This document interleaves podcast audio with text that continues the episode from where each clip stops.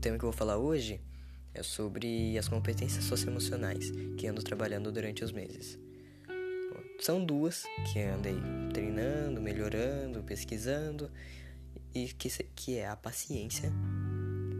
Eu não sou uma pessoa muito paciente, por isso eu decidi treinar, ver e melhorar a, a paciência como ter. E isso funcionou, deu certo.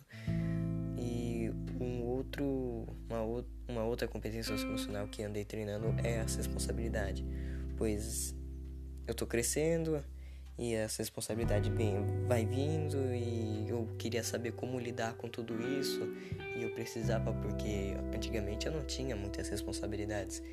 E agora só foi aumentando.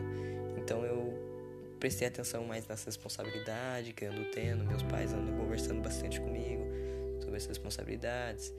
Então é duas competências socioemocionais que andei treinando ao longo dos meses